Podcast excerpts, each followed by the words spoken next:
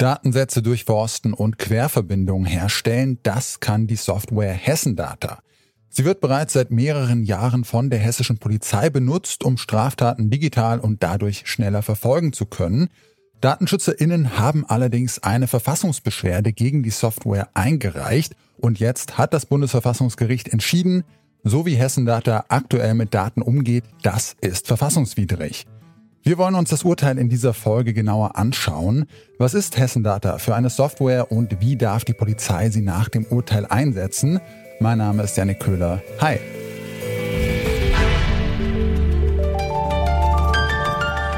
Zurück zum Thema.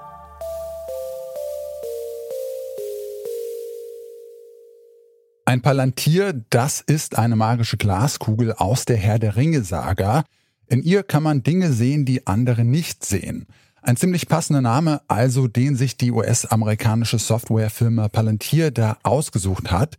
Sie hat das Programm entwickelt, das die Polizei in Hessen in den vergangenen Jahren adaptiert hat. Unter dem Namen Hessendata ist die Software für sie eine Art digitaler Kollege, der die schnelle Datenanalyse in Kriminalfällen übernommen hat. Aber wie genau funktioniert das Programm jetzt eigentlich? Darüber habe ich mit Annette Brückner gesprochen.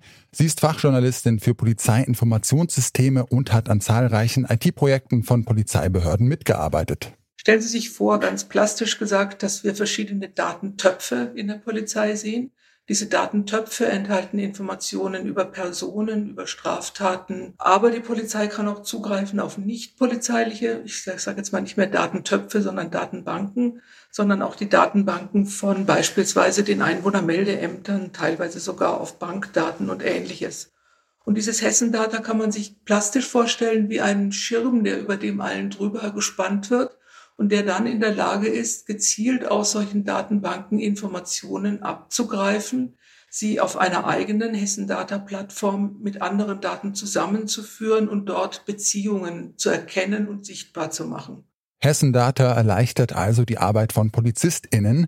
Was in der konventionellen Polizeiarbeit mehrere Tage oder Wochen dauern kann, das schafft die Software in ein paar Sekunden. Deshalb sei der Einsatz von Hessen Data für eine effiziente Polizeiarbeit auch nötig, hat etwa der hessische Innenminister Peter Beuth heute in einem schriftlichen Statement erklärt. Es ist unser Anspruch und es wird von uns erwartet, dass wir Gefahren analog und digital erkennen und die gebotenen Maßnahmen rechtzeitig ergreifen. Aus diesem Grund muss unsere Polizei in die Lage versetzt werden, zur Abwehr von Gefahren für höchste Rechtsgüter die eigenen Datenbestände schnell und effizient zu sichten.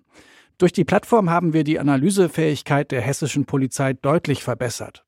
In einer begleitenden Pressemitteilung hat das hessische Innenministerium außerdem betont, die Software arbeite nur mit polizeilich erhobenen Daten. Doch auch das kann problematisch sein, meint Bijan Moini von der Gesellschaft für Freiheitsrechte. Der Verein war einer der KlägerInnen, die beim Bundesverfassungsgericht Beschwerde eingereicht haben. Es liegt schon eine ganz besondere, spezifische und eben auch tiefe äh, Eingriff, äh, ein tiefer Eingriff in Grundrechte vor, wenn Datenbestände massenhaft zusammengeführt werden. Das liegt vor allem daran, dass im Moment auch Datenbestände einbezogen werden zu Personen, die selbst überhaupt keinen Anlass zur polizeilichen Ermittlung gegeben haben. Also zum Beispiel Daten zu Zeugen, zu Opfern, ähm, Anzeigen von, von betroffenen Personen. Und all diese Daten zusammenzuführen und auszuwerten, birgt natürlich Risiken in sich, ähm, gerade für falsche Verdächtigung. Und diese falsche Verdächtigung, die kann theoretisch jeden treffen, denn der Algorithmus, auf dem die Software basiert, lernt selbstständig mit den Daten umzugehen. Aber wie genau dieser Lernprozess funktioniert, das ist unklar, sagt Bijan Moini. Weil die Software ja ähm, von einem Privatkonzern stammt, einem US-Konzern namens Palantir und äh, auf den Algorithmen natürlich Geschäftsgeheimnisse ruhen und sich Palantir darauf beruft. Wir wissen auch nicht genau, welche Daten und ob Palantir Daten aus Hessen verwendet, um diesen Algorithmus zu verbessern. Das liegt zwar nahe, aber was wir ausschließen können, ist, dass die Polizei selbst daraus lernt, ähm, denn die Polizei ist in diesem Fall einfach nur Abnehmer. Es gibt aber noch ganz andere Kritikpunkte, denn Polizeidaten beruhen zum Teil auch auf sogenannten ungesicherten Daten, wie Annette Brückner erklärt. Das seien Daten wie zum Beispiel Zeuginnenaussagen, die noch nicht überprüft worden sind. Hessen Data nutzt diese Informationen trotzdem für Analysen und zieht daraus Schlüsse. Das ist aber laut Brückner nur eines der Probleme mit den Daten, die da verarbeitet werden. Wie machen Sie denn eine Person in einer Datenbank oder in den sozialen Medien überhaupt fest? Das geht ja überhaupt nur anhand des Namens. Und solche Namen können Schall und Rauch sein, weil sie vielfältig vorkommen. Das heißt, der Name Thomas Müller, sagt der Fußballer selber, kommt in Deutschland ungefähr 50.000 Mal vor. Was nützt es Ihnen dann also, wenn das Programm Hessen Data eine Verknüpfung feststellt zwischen Thomas Müller und Thomas Müller, weil Sie nicht wissen, welcher Thomas Müller das eigentlich ist, der da verknüpft worden ist? Und wenn man sich das jetzt vorstellt, dass in einer solchen Analyseschleife zig Verknüpfungen äh, hergestellt werden in die Distanz eins und zwei und drei und vier, dann kann man sich auch ausmalen, dass dabei Fehlverknüpfungen stattfinden, die zu Fehlschlüssen bei der polizeilichen Arbeit dann Anlass geben. Und das ist hochgradig gefährlich für den Betroffenen. Unter anderem deshalb hat das Bundesverfassungsgericht entschieden, der Einsatz von Hessen Data ist in der jetzigen Form verfassungswidrig. Für eine Übergangszeit bis Ende September darf die Polizei die Software weiter nutzen, allerdings mit strengen Vorgaben. Bijan Moini ist zufrieden mit dem Urteil. Das Gericht hat insbesondere gesagt, dass dann, wenn man weite Datenbestände einbeziehen will, das nur geschehen darf, wenn man schon konkrete Anhaltspunkte hat dafür, dass eine Straftat begangen wurde in der Vergangenheit und in der Zukunft begangen werden könnte. Das heißt, man darf einfach nicht auf äh, ins Blaue hinein ohne Verdachtsgrundlage loslegen. Äh, und das ist so eine wichtige Einschränkung, die wir auch teilen. Wenn es nur nach uns ginge, dann würden wir natürlich sehr viel vorsichtiger generell sein mit dem Einsatz solcher Software, insbesondere der Software von Privatkonzernen. Ich verstehe ehrlich gesagt nicht, warum eine solche Funktion wie die Durchsuchung von Datenbanken und das Zusammenführen von Daten, warum das nicht auch die staatlichen Behörden selbst leisten können, warum man das für viel Geld einkaufen muss.